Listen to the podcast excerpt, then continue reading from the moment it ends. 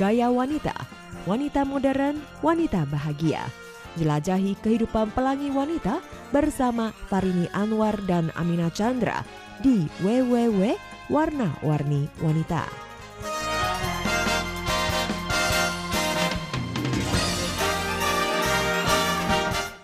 Ye, kita bersama-sama berjumpa lagi dalam acara WWW Warna-Warni Wanita di RTI. Apa kabar teman-teman semua? Saya Farini ya. Amina Chandra, senang Mhm. sekali dan bahagia. Semoga saja semuanya tetap ceria Bahagia, dan sesemangat seperti Kak Kafarini. Eh, Kak Iya. Amina juga kan semangat kan? Iya, Nggak cuma Farini doang kan? Mm-mm. Ya karena tentu saja ya kita harus isi kehidupan kita ini dengan penuh semangat. Jangan melempem. Ya Mm-mm. tapi mm, konon dikatakan ya semakin lama nih orang merasa semakin kesepian. Iya. Semakin lama semakin Betul. merasa tidak berteman. Semakin lama semakin terasa katanya oh kok nggak ada mm, susah untuk bersosialisasi Iya, kalau dan kita lain sebagainya. Iya, kalau Hmm. kita bandingkan ya eh, kelompok manusia yang lebih kesepian, Mhm. nggak punya teman itu lansia, Hmm. masyar eh, apa masyarakat kelompok usia senja, Senja. usia tua, di mana mungkin karena eh, mereka yang sudah gerak-geriknya susah. iya. Udah gitu apa namanya eh, mungkin waktunya juga lebih susah gitu ya Kak Amina. waktu sih nggak susah, Nggak susah cuma ya? mereka mulai apa lebih pasif untuk berteman, Aha. lebih banyak duduk di rumah atau mengerjakan nah, aktivitas pribadi mereka. Mhm. Uh, seperti nonton TV lah atau menyulam lah atau kegiatan yang mungkin lebih jarang melibatkan berkumpul dengan teman-teman. Aha. Nah, itu pemikiran kita ya dan Hmm. uh, pemi- pemikiran sebagian besar orang yang beranggapan bahwa yang lebih mengalami kesepian adalah uh, masyarakat Manula. usia ya ma- masyarakat usia tua dan apakah pendapat demikian benar atau tidak di hari ini kita juga akan bersama-sama untuk mengupasnya melihatnya. mengenai kesepian. Tapi sebelumnya kita dengarkan dulu ya lagu yang juga bertemakan kesepian. Tapi dia bilang eh, judul lagunya sih kesepian itu ya oke-oke aja deh gitu ya maksudnya ya. Yuk Oke, kita kita dengarkan dengarkan bersama lagu dari Chang Hui Mei.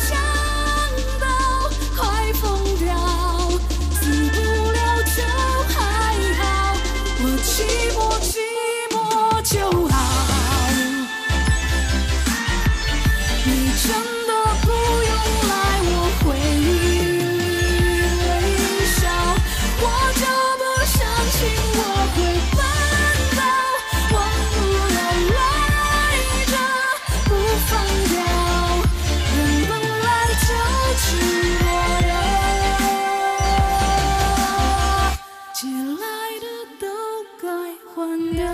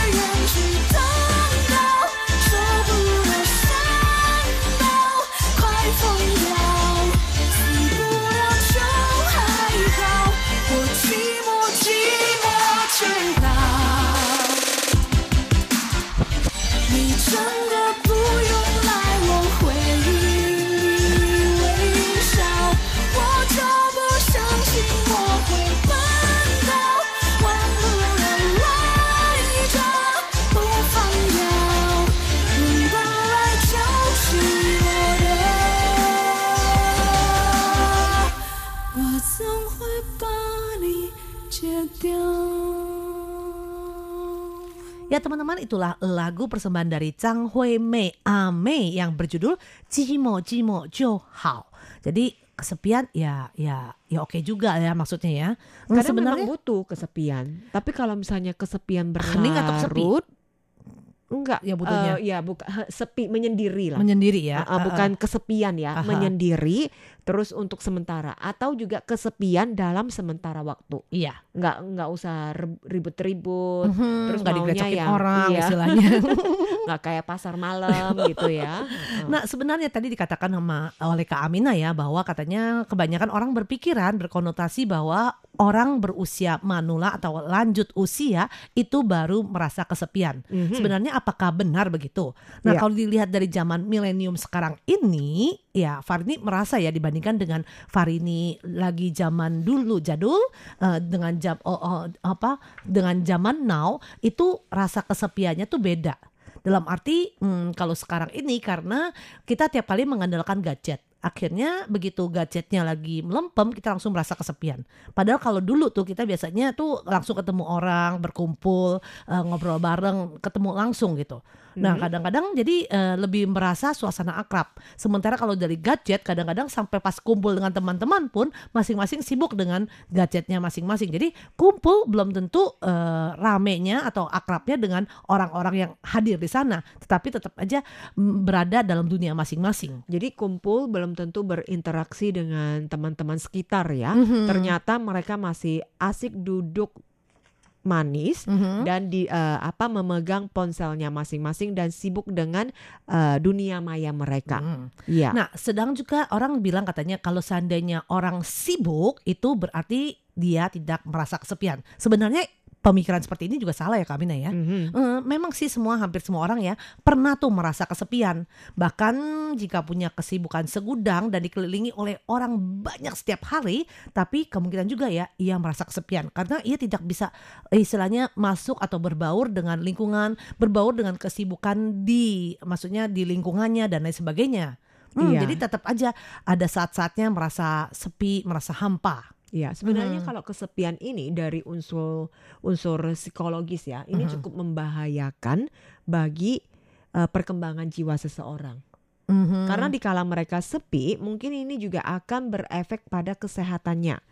Dan juga akan eh, me- me- mengakibatkan dia itu mungkin lebih cenderung untuk mengalami depresi, cemas atau mentalnya itu yang mungkin akan lebih terganggu. Oleh karena itu, eh, banyak juga riset-riset yang mulai mendalami dalam hal ini ya tentang kesepian manusia.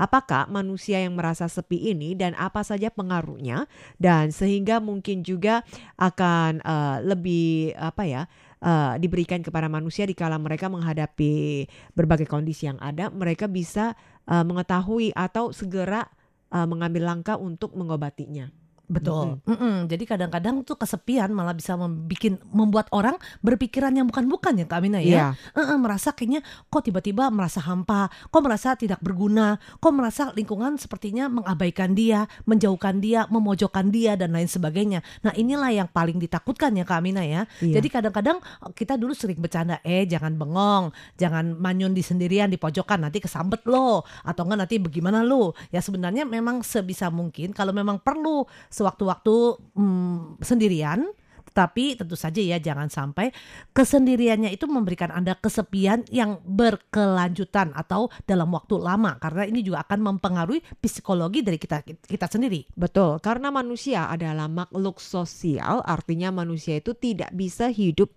sendiri.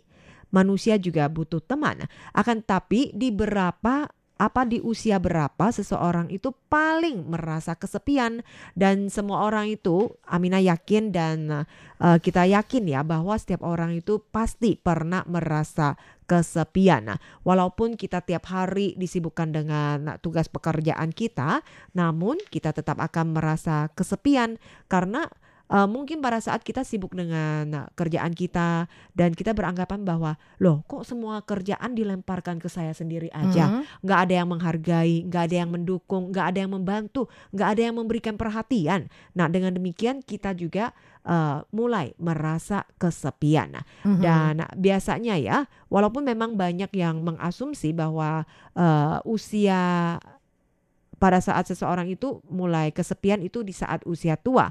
Namun sebenarnya justru eh, sekarang ini juga banyak dirasakan oleh anak-anak muda. Ada juga anak-anak muda yang merasa bahwa apa orang tua atau teman-teman mereka yang mulai tidak perhatian kepada mereka Mhm. sehingga akan dilampiaskan dengan kegiatan-kegiatan yang mungkin bisa berpengaruh negatif pada diri mereka sendiri. Ya, menurut sebuah penelitian terbaru ya menunjukkan bahwa ternyata puncak dari rasa kesepian justru yang paling rentannya itu pada orang-orang muda. Ya, Aha, di antara usia di bawah 30 tahun malah. Mm-mm. Jadi kalau dulu kan kita pikir wah kan kalau kecil lagi kecil sibuk sekolah. Nanti sudah menjelang dewasa juga eh, sibuk mungkin pacaran. Udah gitu nanti kalau uh, usia kerja sibuk kerja. Jadi nggak mungkin merasa kesepian. Pasti nih setelah pensiun, setelah nggak tahu ngapa-ngapain, setelah nggak nggak perlu kerja lagi, itulah baru merasa merasa kesepian. Tapi ternyata dalam seperti yang dikatakan tadi bahwa dalam kesibukan pun itu juga bisa membuat orang merasa kesepian Sepi. karena merasa tidak dihargai, tidak di apa namanya, tidak didukung, diperhatikan. tidak diperhatikan. Betul. Hmm. Mm-mm. Bahkan dari studi lainnya yang dilakukan Badan Pusat Statistik di Inggris, Office for National Statistics, juga melaporkan sebanyak 10% orang Inggris berusia di antara 16 hingga 24 tahun mereka merasa sepi bahkan lebih berkali-kali lipat ya rasa sepinya itu tiga kali lebih parah dibandingkan dari orang yang sudah berusia 65 tahun ke atas. Tapi menurut penelitian ini juga ya, rasa kesepian ini justru malah akan semakin lama semakin menyusut ketika memasuki usia 35 tahun hingga 80 tahun. Nah, kenapa nih anak muda merasa lebih sering kesepian? Nah, tentu saja ini menganggap karena kita berpikiran biasanya lansia nih yang merasa kesepian. Iya. Mem- membuat kita apa namanya hmm, kurang apa namanya kurang mereka- kegiatan, kurang kegiatan mereka dan lain kurang sebagainya. apa ya bermain di luar atau juga temannya mulai berkurang karena kan mungkin ya gerakan mereka organ-organ tubuh mereka kan juga penuaan Tapi jadi lebih lamban Hmm, gitu. Tapi karena Mm-mm. pemikiran dengan dari pengalaman hidup yang sudah cukup matang, mereka mengetahui bagaimana mengisi kesepian yang ada. Sementara kalau untuk anak-anak muda itu biasanya mereka nggak tahu. Mereka taunya rame-rame, gimana-gimana kan pengalamannya boleh bilang asam garamnya masih kurang lah istilahnya ya. Wah makan garamnya juga masih kurang dibandingin yang usia lansia. Jadi mereka yang masa-masa yang lagi muda itu kalau tiba-tiba menghadapi situasi kesepian, mereka tuh belum pengalaman mengatasi mengusir atau mengisi kesepian ini. Akhirnya malah membuat mereka down. Ya, lagi pula untuk eh, zaman now saat ini, di mana tuh banyak juga aktivitas-aktivitas itu yang dilakukan per individu. Betul. Mereka lagi tidak eh, berkelompok lagi, misalkan saya main, main gadget nih Hmm. dalam dunia maya, ataupun berinteraksi itu hanya di dunia maya saja. Mhm. eh, permainan game online atau melakukan eh, aktivitas-aktivitas itu secara individu. Jadi Betul. tidak eh, melibatkan teman-teman yang lain sehingga eh, apa jiwa ego mereka itu semakin tinggi dan Semakin mereka tinggi. juga susah untuk berteman. Iya. Jangan kalau dulu kan kita kalau dikit-dikit mau ada teman bisa curhat kan, bisa ngomong bahkan dengan orang tua tuh kita bisa istilahnya dikit eh, orang tua begitu kita pulang bisa nanyain eh kenapa gini. Biasanya sekarang kalau ini orang tua juga sibuk dengan gadgetnya. Anak pulang cuma bilang, "Oh, kamu udah pulang ya? Ya udah makan deh." Udah itu lanjut lagi nih dengan gadgetnya tanpa ada kesempatan untuk interaksi. Biasanya saat interaksi mereka semakin berkurang karena lebih banyak memilih interaksi dengan gadget yang ada di tangannya. Betul. Mm-mm, Kalau seandainya orang tua berusaha nih menghilangkan kebiasaan dengan gadgetnya, tetapi sang anak malah sudah dengan lingkungan sekolahnya, sudah lingkungan temannya yang sibuk dengan gadget, begitu pulang rumah juga dia juga tidak terlalu mau meladeni orang tuanya, lebih banyak terjun ke gadgetnya. Ya, Mhm. masyarakat zaman now yang sudah terbiasa dengan eh, aktivitas individu mereka dan sehingga mereka juga tidak terlalu akrab atau tidak terlalu dekat dengan orang-orang lain sehingga pada saat dia merasa kesepian butuh berteman sudah sulit karena Mhm. mereka sudah terbiasa dengan kegiatan pribadinya sendiri Mhm. sulit untuk berbaur dengan orang lain. Nah, dengan demikian orang tersebut itu yang akan membuat dia susah untuk bersosialisasi, susah untuk eh, berteman dan lama kelamaan dia sendiri akan merasa semakin kurang percaya diri. Iya. Nah dari pengal- pengamatan ya seorang yang bekerja di restoran nih dikatakan ya sekarang ini fenomena yang ada meskipun restoran dibikin suasana yang romantis, dibikin kayaknya untuk untuk pasangan-pasangan nih. Tetapi pas saat mereka pasangan bersantap di restoran tersebut malah masing-masing sibuk dengan gadgetnya. Jadi istilahnya tidak seperti dulu ya. Kalau pacaran tuh bisa cerita berduaan atau gimana. Tapi sekarang eh malah tetap cuma nanya, eh kamu makan apa? Udah pilih makanan, langsung udah sibuk lagi dengan gadget yang ada di tangannya. Eh, jadi katanya mm, kalau dibilang mm, kalau seandainya masa pacaran dulu dengan sekarang malah bisa lebih enjoy, lebih bisa akrab, lebih bisa mendalami pasangannya pada zaman dulu dibandingin zaman now. Iya, Mhm. sekarang memang susah sih ya, karena mungkin dengan kemajuan teknologi yang uh, bisa mengisi perkembangan kehidupan manusia, akan tapi juga banyak hal-hal yang mungkin bisa berpengaruh tidak baik Mhm. bagi manusia sendiri. Mhm. Contohnya saja dengan gadget ya, di mana-mana padahal mereka yang sudah kumpul dengan teman masih asik dengan gadget, Gadget sendiri. Nah, sebenarnya apa yang harus dilakukan ya untuk mengatasi kesepian? Nah, terapis Jennifer L. Silverstein merekomendasikan agar orang yang merasa kesepian membuat aktivitas yang bisa membangkitkan kembali hubungan dengan orang lain. Aktivitas sederhana mungkin seperti membuat kontak mata ya dengan orang lain di kendaraan umum, kemudian menulis surat untuk orang tercinta, meditasi ataupun bermain dengan hewan peliharaan itu juga bisa mengatasi dari rasa kesepian seseorang. Ya. Teman pendengar, informasi kita bagikan untuk Anda dalam acara WWW di hari ini semoga bermanfaat dan kita pamit dulu. Kita bersua kembali di lain kesempatan. Bye-bye. Zaijian, sampai jumpa.